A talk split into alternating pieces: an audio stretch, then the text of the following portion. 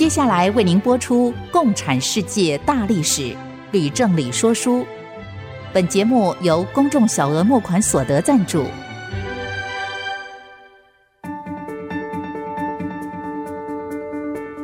共产主义的兴衰影响近两百年来的全球局势。认识共产主义，才能掌握二十一世纪的国际发展。全球视角，大历史观点。欢迎收听《共产世界大历史》，吕正理说书。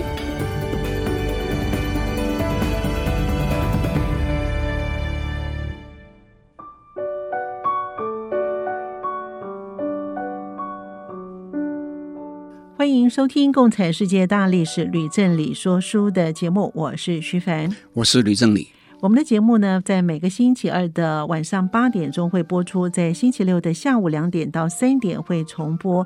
另外呢，我们也会同步在 Apple Podcast 跟 Google Podcast 的上架。如果你在 Podcast 收听的话，更欢迎我们的听众朋友按一下订阅，就会每一集收到我们精彩的节目，收听很方便。好了，老师，我们呢这讲是第四十八讲哦，冷战期间的北韩金氏王朝以及台湾的政局演变哦，哇，这个题目太精彩了，我相信呢，听众朋友们跟我一样都非常的有兴趣。啊，谢谢许凡，我在上一讲说，我希望花七八讲来叙述。共产党如何在亚非拉三大洲继续输出革命，继续扩张？不过严格的说哈，北韩早就是共产国家了，已经不再需要输出革命。至于台湾，却被称为是反共的堡垒，所以共产党也很难在台湾输出革命。但是我为什么要谈这两个国家呢？嗯、首先，北韩原本是一个共产国家。后来却发展成为一个世袭的金氏王朝，这件事在共产党的历史上啊，当然是极为值得探讨。其次，台湾是本节目大多数听众居住的地方，没错，我们都住在这里。所以呢，台湾如何从一个威权体制发展成为一个典范的民主自由国家，并且持续。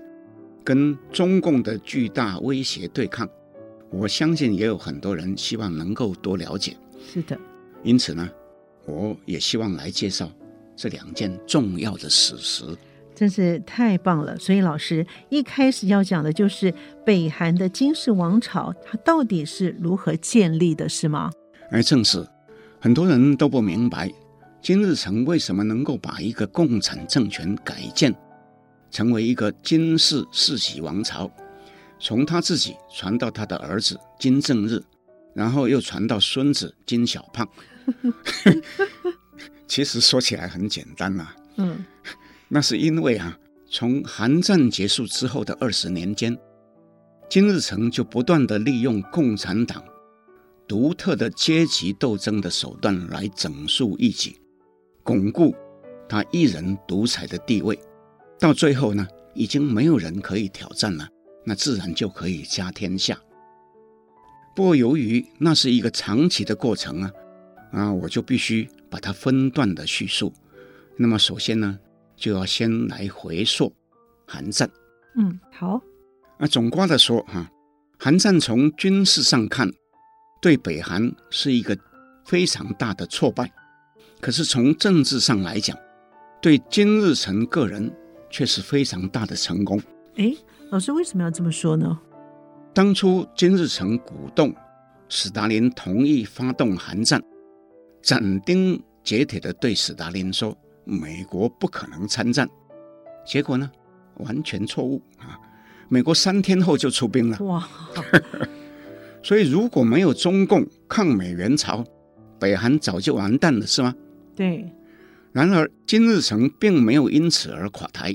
反而是借机严厉地批判他的同志，也就是南朝鲜劳动党的头头朴宪勇，说他原来以为北韩出兵以后，南方的游击队就将会如朴宪勇所说那样踊跃的响应，结果呢，并没有发生，所以朴宪勇必须为战败负责啊。那他到底怎么负责呢？韩战还没有结束，蒲宪勇跟一干南老党的领导干部就已经被以美国间谍的罪名起诉了。哇！那又被开除党籍哈，到最后呢，全部都被处决。哇，好惨啊！所以呢，金日成是说自己完全没有错，那错的都是别人了。然后呢，帮别人戴上大帽子，然后再给予严厉的整肃。哎，这一套好像是从史达林大清洗学来的，是吗？啊，不错，哎，哎，那接着呢？后来呢？到了一九五六年，赫鲁雪夫在苏共二十大后批判史达林跟个人崇拜。当时在场的北韩代表是一个名叫崔庸健的北韩资深共产党员。嗯，他在回国以后就立刻呢提出报告，不料哈金日成不承认朝鲜劳动党里面有个人崇拜的问题啊，所以呢，劳动党里面的延安派跟苏联派就对金日成不满。就共同计划要发动政变，罢黜金日成。那不料这个金日成先发制人，竟然在八月召开大会的时候，就当场厉声指责两派都犯了所谓的宗派主义的错误，是属于反党分子。嗯，那这时候一部分被点名的人就吓得还没有开完会就急急逃走，越过鸭绿江。逃到中国的境内，那么其他动作慢一点的人呢，就都被逮捕入狱。那么这个事件在北韩的历史上被称为“八月宗派事件”。哦，所以金日成真的是一个狠角色哎。不过当时毛泽东公开表示支持赫鲁雪夫，他不怕赫鲁雪夫和毛泽东两个人不高兴吗？徐凡说的对极了哈，赫鲁雪夫和毛泽东。接到有关八月宗派事件的报告，哈，两个都大怒，就决定共同介入，派米高扬和彭德怀一起到平壤，直接向金日成问罪。那金日成只得把关在牢里的人呐，全部都放出来。那金日成果然还是得向两个老大哥低头，哎，那后来呢？后来，东欧连续发生泼胸事件。赫鲁雪夫在波兰动乱的时候下令撤军，在匈牙利动乱的时候却认为那是一个反革命事件，因而出兵镇压。金日成知道这件事以后，心中暗喜，认为呢风向已经转变了。到了一九五七年，毛泽东在中国发起反右运动。金日成心中更是欣喜，但是还是按兵不动。哎，看起来风向真的改变了。金日成为什么不敢动手呢？他是在等待什么呢？金日成之所以没有立刻出手，是因为上次的教训，使得他不得不要小心谨慎啊，免得万一搞错了啊。又惹得两个老大哥不高兴哈，后果就难料了哈。嗯，所以是在耐心的等候时机啊。那么金日成到底要等到什么时候呢？啊，其实不用等很久，在同年稍晚，毛泽东和金日成都参加在莫斯科举行的十月革命四十周年庆。毛见到金日成的时候，突然表示要为一年前。和苏联一起干涉北韩的举动，向他认错。我跟听众报告，以我所知，毛这个人是从来不会认错的，这是我知道的唯一的一次。哦，这下子那些金日成的眼中钉都完蛋了，恐怕都死无葬身之地了呀。哎，很不幸，徐帆，你说对了啊。金日成大喜，回国以后就毫无顾忌的。进行大清洗，苏联派和延安派一共有数千人都被处死，哇！另外有数千人被下狱、流放或是劳改。啊，经过这件事以后，北韩劳动党里面呢，只剩下满洲派跟假山派这两派呢，分别是昔日金日成在中国东北跟朝鲜北部从事对日游击战的时候的战友。哇，金日成真的是越来越恐怖了。那么他接下去又做了些什么呢？金日成这时候更急于要做的，就是要摆脱苏联跟中国对北韩的影响力，因为他在国内当然是老大，不过一碰到赫鲁雪夫和毛泽东，就马上矮了一截。当然不是滋味啊，嗯，也难保有一天地位不保，不是吗？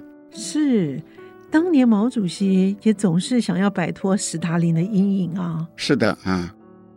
金日成尤其想要淡化中共在抗美援朝的时候对北韩的援助，因为若不如此，他自己的光环将永远被掩盖住。金日成于是就采纳北韩头号的理论家，名字叫做黄长业的建议，开始提出所谓的主体思想。在一九六零年五月。金日成对全党发表演讲，他的内容是什么呢？内容就请你念一下喽。好的，好，它的内容是这样的：我们不是在进行他国的革命，是朝鲜的革命。这个朝鲜革命才是党的思想活动主体。有人觉得苏联是好，有人说中国是好，但我认为是时候创造我们是了。主体思想的目标是追求政治的自主、经济的自立、国防的自卫。啊，谢谢徐凡。在金日成最后提到的三个目标里面，我特别要说明他所说的经济的自立，因为这关系到他正在大肆宣传的千里马运动。哇，越来越精彩！在关键时刻，我们得休息一会儿，马上回来了。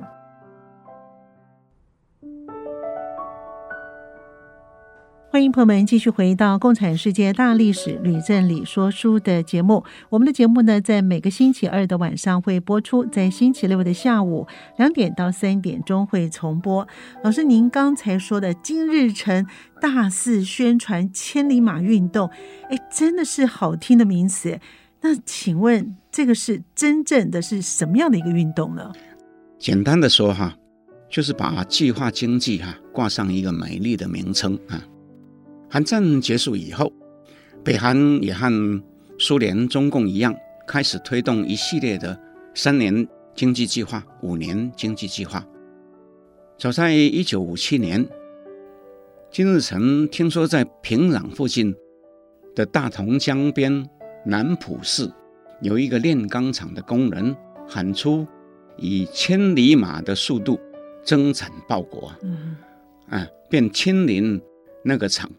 去视察，那表示激赏，就开始号召国人要以跨上千里马的气势奔驰啊，为国家经济的自立而奋斗。嗯，所以这个千里马运动就轰轰烈烈的哈展开了哈，结果呢就提前完成经济计划的工业生产指标，果然是像千里马日行千里啊！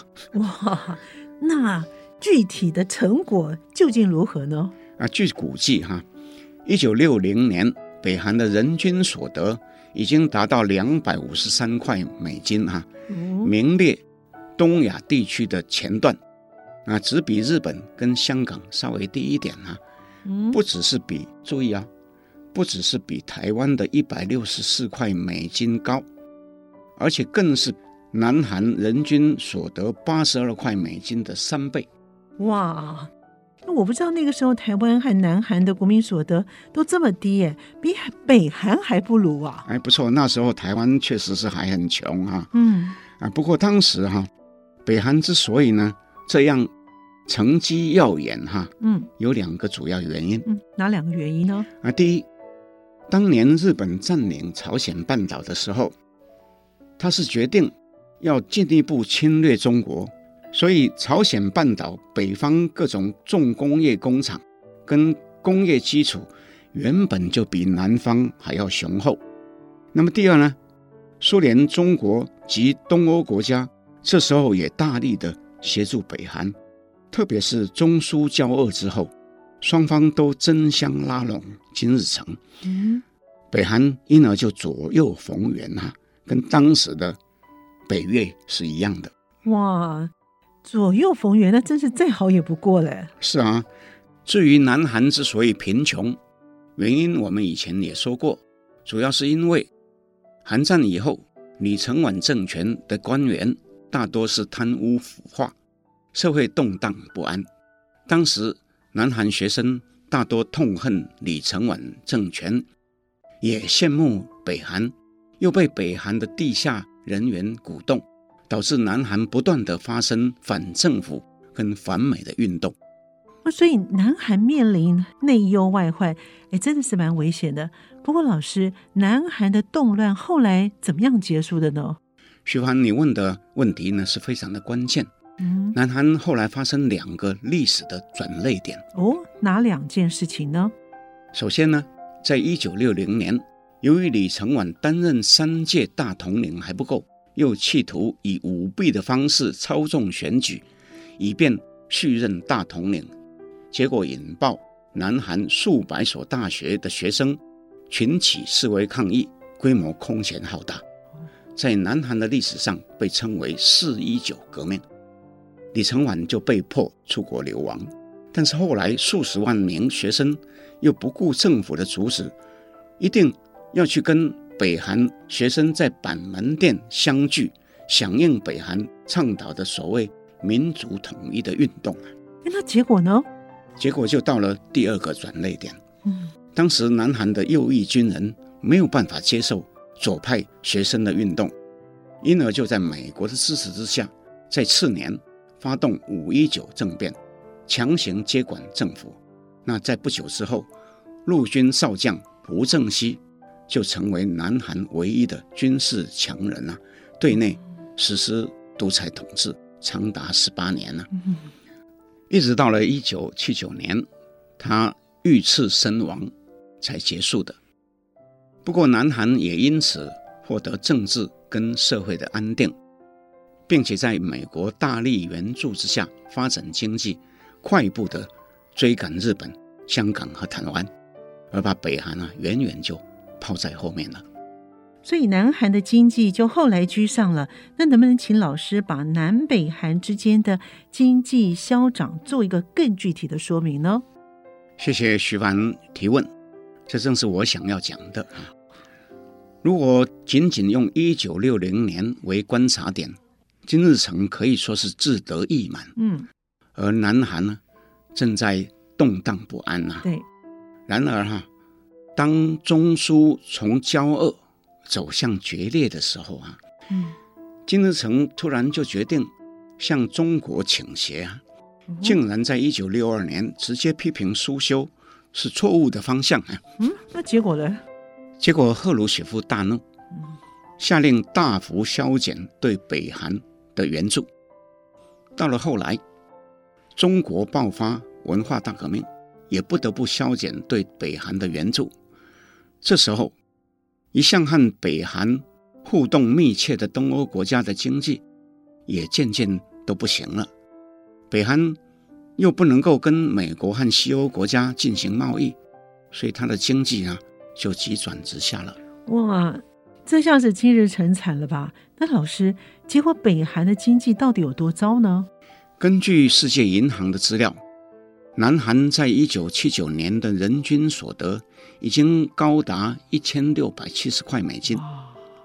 北韩的经济数字呢？世界银行却无法取得。不过我找到日本经济研究院一群学者的研究发表的报告，那里面估计哈，说是只有五百。美元左右，那不到南韩的三分之一啊。所以，我们综合前面呢这些数字来讲，从一九六零年到一九七九年的十九年之间，哈，南韩的平均经济成长率是北韩的十倍，南北韩之间的差距啊，此后那就是越拉就越远了啊。那在以后呢，更是越拉越大了。哇，经过老师这样说明呢，我终于明白了北韩为什么会穷到现在的地步，那又为什么会被南韩瞧不起了？不过呢，我还有一个问题的是，北韩的经济这么糟，那金日成为什么还能够建立世袭的金氏王朝呢？啊，谢谢徐凡又问了一个非常好的问题。很不幸的是，哈，在这个世界上总是有一些独裁者，明明已经没有资格继续领导国家，却还是紧紧握住权力不放，并且利用军队、警察、特务、思想来洗脑、阻断外来讯息等等的手段，哈，以达到他的目的。那金日成呢？那就是这样。那么他怎么做呢？这就要从他对外及对内政策呢分别来叙述。对外来说，他声称要统一南北韩，说那是国家民族的历史使命哈。那借以鼓吹人民的爱国思想，那继续反美。那又说为此要不惜再度的南侵。那如此，金日成就给自己有理由继续大幅的扩充武力，并且多次的提议呢。要跟南韩举行有关南北韩统一的会谈，那么朴正熙怎么办呢？朴正熙一方面也扩充军队，以抵御北韩的威胁，同时与美国签订共同防御条约，获得美国保证协防。另一方面呢，他也消极地回应金日成提议的会谈，但是根据他自己的说法，对于统一啊。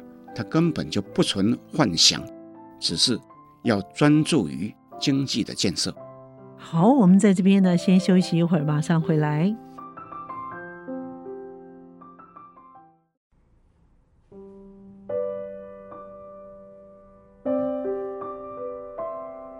欢迎朋友们继续回到《共产世界大历史吕振理说书》的节目。老师，您刚才说金日成宣称要统一南北韩，借以来激励人民的爱国思想，并且要建立一支强大的武力。那么他是不是又做了什么其他的事情呢？金日成最急迫想要的，自然是更进一步巩固自己的地位。嗯，如同我们先前所讲的。北韩劳动党里面的南劳派、苏联派、延安派早已被消灭殆尽了，只剩下满洲派跟假山派。对，我刚刚也说过，所谓的满洲派跟假山派，都是早年和金日成一起参加抗日游击队的同袍弟兄。是，其中一个是在中国东北活动，另一个在朝鲜北部的假山郡活动。哎，这些都是和金日成关系密切的啊。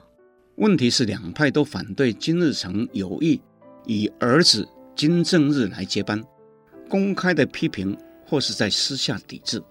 其中也有一部分人主张发展轻工业以照顾民生经济，反对金日成一意孤行发展军事工业。那金日成怎么办呢？那金日成却决定。要整肃这两派了。哇！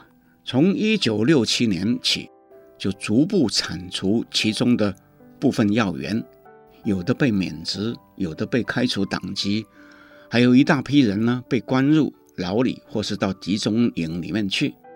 那经过不断的整肃，哈，金日成最终就树立起自己个人的绝对的权威。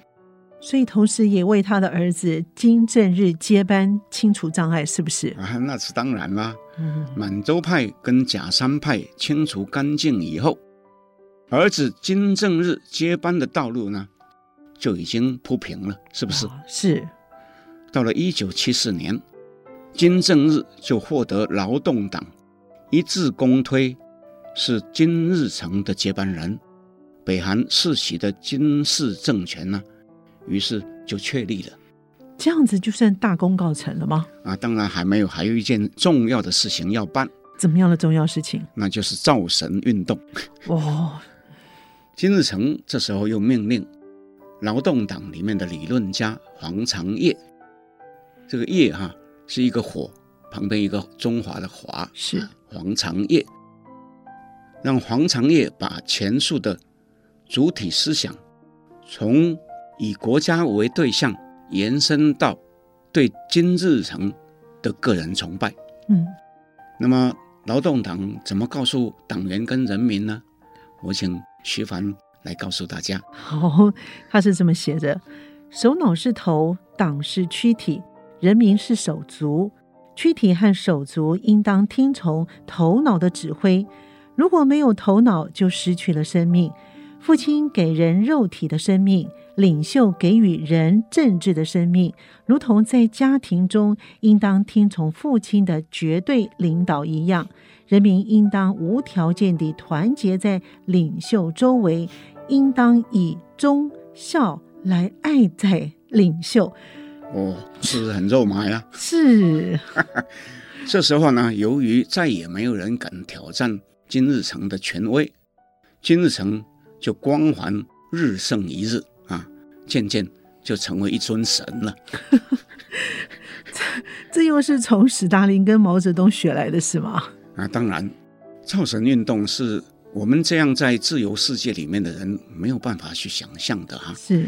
不过，在一个资讯完全被隔绝的国家里面哈，不幸看起来啊，还是有用的样子啊。嗯。不过呢，我们讲到北韩金氏王朝哈，我想到这里我们就先告一段落。嗯，好，那我们讲完了北韩跟南韩，老师是不是接着要讲台湾了呢？徐帆，我们既然讲了南北韩，又要讲台湾，那么不妨我们就花几分钟插播一下，叙述日本共产党的发展，好不好？太好了，相信有一部分的听众跟我一样，也很有兴趣了解一下日本共产党。我们在先前曾经讲过，韩战爆发之后，日本共产党人大多被迫逃亡到海外，那么一直到了一九五五年，日本。决定政治松绑，日共的领导人野坂参三才结束逃亡，公开现身。那他可以进行政治活动吗？日本既然是实施民主制度，宪法又保障自由人权，日共当然可以依法参政。只不过是日本历次的国会选举当中，日共的得票率通常只有两到五 percent，最多也不会超过十 percent。啊，那很低耶！啊，虽然是低，日共在国会里面经常是跟日本社会党联合组织所谓的左翼同盟，哦，所以还是有相当的影响力的。嗯，不过当时日共的组织里面又分为亲中跟亲苏两派，那么其中的亲中派明显的占上风。为什么呢？为什么他明显占上风呢？那因为日共的领导人野坂参三跟毛泽东、周恩来等中共要人啊，在延安的时期就已经建立了交情，又获得中国给予贸易的特权还有补贴，因而，在中苏交恶之后，亲苏派有一部分成员就被迫退出，另外有一部分人就跟随他的领导人，叫做宫本显治。向亲中派靠拢。那在这以后，日共就由野坂跟宫本这两个人长期的共治，分别担任日共中央委员会的议长和书记长。那后来呢？那么后来中国爆发文化大革命，对于日共也产生了极大的影响。哦，老师，文化大革命为什么会冲击到日共啊？那是因为文革期间红卫兵的极左行为，哈，让日共实在是难以接受啊。嗯。那么还有一个故事，就是说，宫本显治有一次去访问中国，获得毛主席接见，毛却当面斥责日共走的是修正主义路线啊。宫本被斥责以后，自为错愕哈，回国以后啊，就建议召开。日共全党的大会来讨论跟中共的关系啊，最后的决定是什么呢？就是要跟中共决裂，走自己的道路。原来如此，那后来呢？后来由于自民党始终是执政党，日本社会党和共产党只能是永远的在野党。不过在多年以后哈，日共发生一个很劲爆的故事哈，我不妨啊也说来给。听众分享哇，太好了！老师说的故事都好精彩哦，请老师赶快说。在一九八二年，日共的议长野坂参三退休，由宫本显治继任。又过了十年，由于苏联解体，有大批的解密档案出现，有人就去研究，那么在当中就发现，说原来野坂在史达林大清洗的时代，竟然向共产国际告密，导致有多位日共的同志被苏联内务部逮捕，其中还有好几个人啊遭到处决啊。那么由于这件事情证据确凿，野坂没办法抵赖。只得承认哈，曾经犯过错，那么日共这时候就很难堪了，要不得不开除前议长野坂的党籍。哇，真是太不可思议了！日本共产党的前领导人既然也曾经出卖同志，这对于共产党必定是很大的打击吧？啊，那是当然。不过关于日共，我也就讲到这里为止。我们接着开始来讲威权统治下的台湾。真是太好了，老师开始要讲台湾了。不过，我想先请问老师，台湾在国民党来之后，不就是没有共产党了吗？徐帆，你说的只有一半对哈。哦，蒋介石政权来到台湾以后，由于扫红还有白色恐怖，共产党在台湾确实已经没有什么发展的空间。不过，还是有一部分地下潜伏分子，而更重要的是。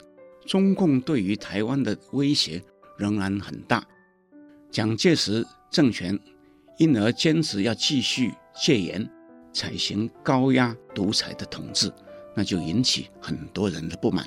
嗯，那么其中反对声音最大的是一份叫做《自由中国》的杂志。那老师，这是一本什么样的杂志呢？这份杂志是由胡适还有前国民党要员。雷震共同创办的，那胡适其实只是一个挂名的发行人，而由雷震呢实际负责。那请问雷震他在反对什么呢？雷震主张思想跟言论自由，那反对的事情可多了啊。不过最主要呢是反对反攻大陆，以及反对蒋介石修宪要当万年总统。那我分开来说。那老师他为什么要反对反攻大陆呢？啊，当时蒋介石誓言要带领台湾所有的军民反攻大陆，甚至呢发出数十万张授田凭证给国军将士，承诺说要在打回大陆以后呢，授予每个人相当年产两千斤稻谷面积的田地啊。嗯，是的。雷震却直接提出反攻无望论，他认为。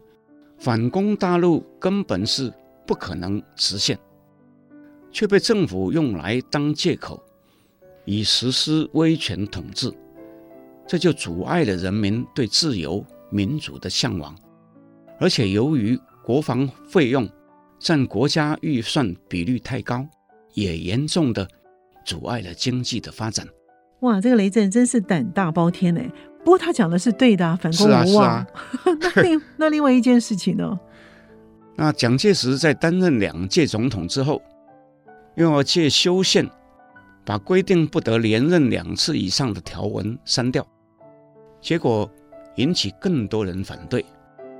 那么其中反对最激烈呢，那也是雷震，又是他。啊、那雷震后来又不顾劝阻，坚决要组织一个反对党。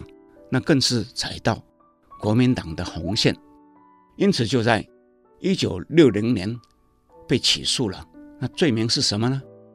是？第一呢是为匪宣传，第二呢是涉嫌叛乱啊。哇！那结果被判了十年的牢狱。那从此之后哈、啊，台湾反对的声音呢就很少了。哦，原来如此。不过我们先休息一会儿，马上回来。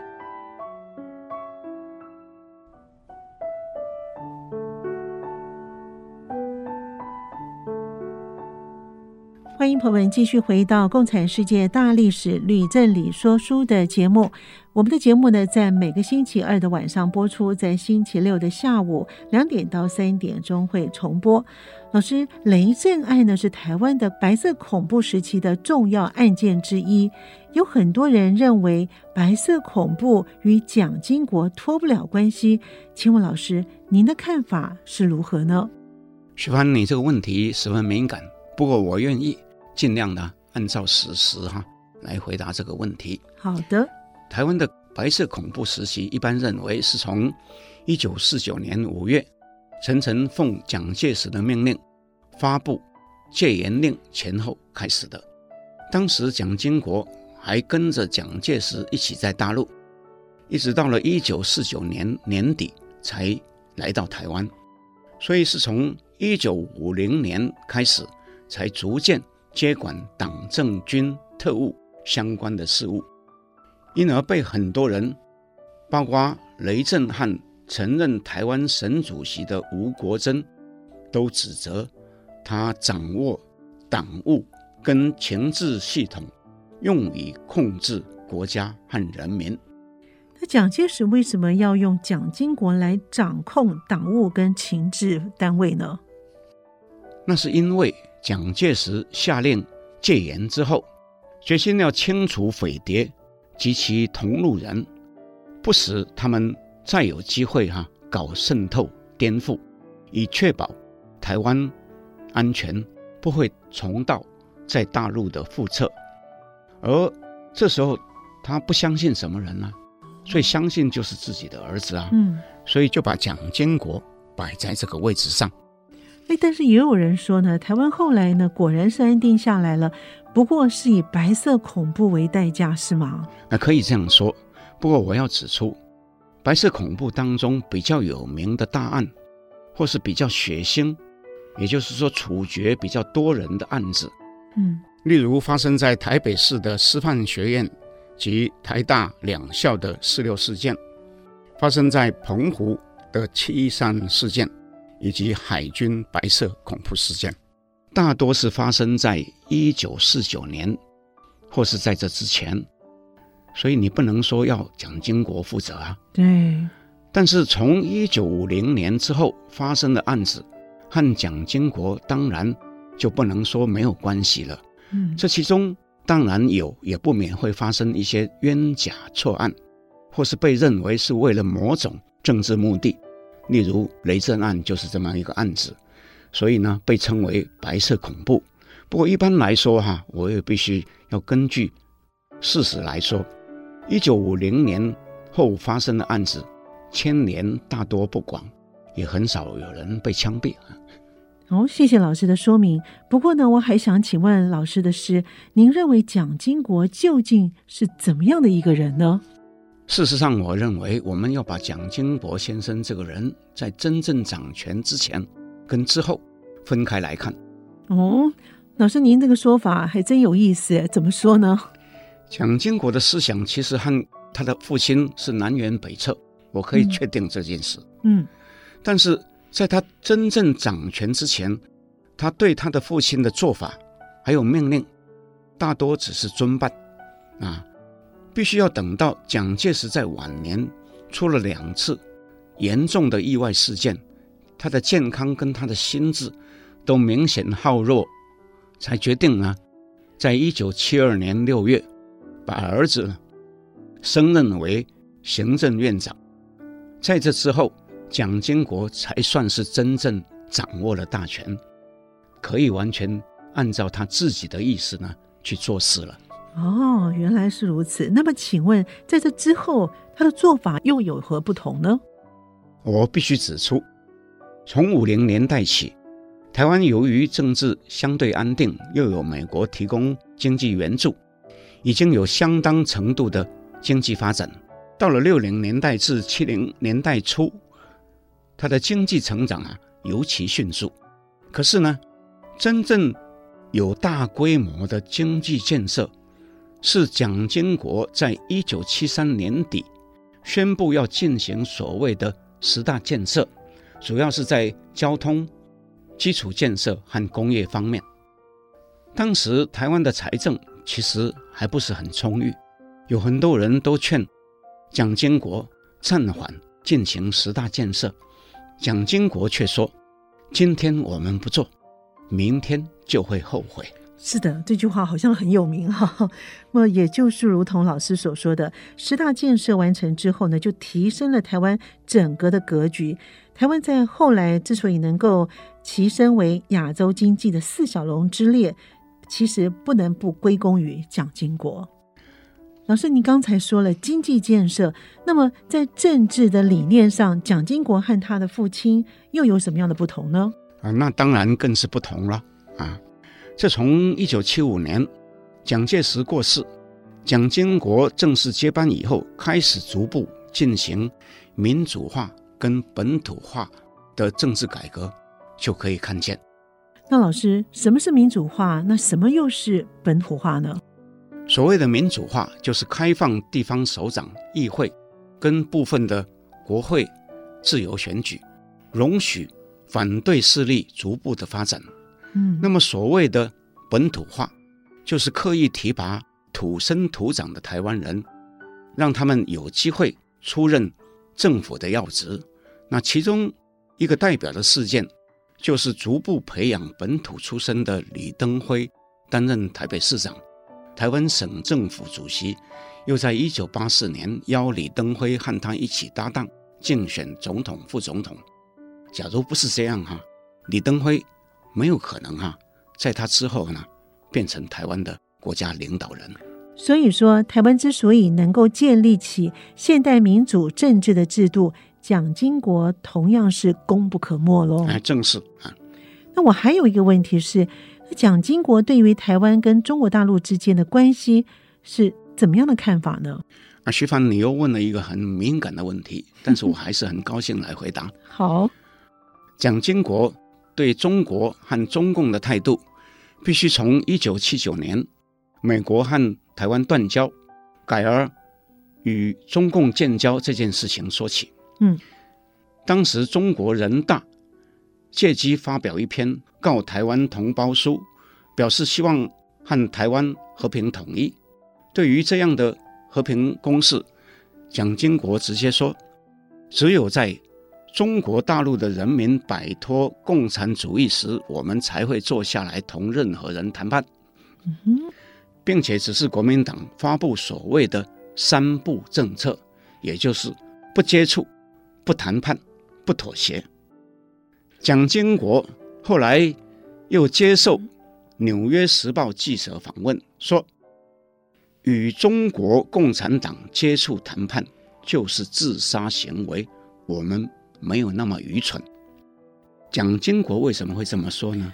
有人说哈，那是因为他在少年的时候在苏联成长的痛苦历练，还有在二次大战后参加跟斯大林谈判的时候受骗，还有呢，在后来经历国共和谈失败以后啊，而得来的他自己的结论。谢谢老师的精辟说明啊，这样子我们已经了解了。那还剩下一点时间，我想请问老师，您对于蒋经国先生还会想要说些什么呢？啊，是的，我想有一件事情啊，必须要提。嗯，蒋经国在一九八八年突然病逝之前，曾经有好几次表示，在他死后，既不能也不会出现蒋家人或是军人执政的情形。又为此刻意把自己的儿子，还有他的左右手，都贬放到国外，使他们离开政治中心，到新加坡、到巴拉圭这些国家，就是说不让他们有机会干政。我为什么要说这个呢？嗯，就是因为如果我们把这件事情跟前面讲的北韩金日成。家天下的作为来相对照哈，那真是强烈的对比，是不是？是的，是的。总之啊，关于蒋经国的一生及其为人啊，虽然许多人的看法不一样，有褒的也有贬的，但台湾之所以能有今天呢，我个人认为，真的是要感谢蒋经国先生。话说回来，我们也不能把台湾的成就全部归于。蒋经国突出他一个人呢、如同在造神运动一样啊。因为如果没有许多杰出的人才，包括在产官学各个不同的领域的人才，一同在他的领导之下做出贡献，以及所有的人民包括从大陆来台的所谓外省族群及土生土长的所谓台湾人，一起共同努力，台湾还是不会成功的。因而，台湾在今后是不是能够继续克服困难，共创未来？我认为最重要的，并不在于是不是会有一个人或几个人或是一群杰出的人出现来领导大家。而是在于这个岛上所有的人是否能打破藩篱，不再区分彼此，不再去刻意强调外省或是本省，强调什么颜色，能够手牵手，共同为台湾的前途一起奋斗。是的，老师真的说的非常的好啊！我们真的必须要打破藩篱哦，大家呢不要分彼此，一起呢为我们自己的台湾呢能够奋斗出一片光明的前途哦。我们今天的节目到这边呢，先暂时告一段落了。感谢你的收听《共产世界大历史吕振理说书》的节目，我们下次见。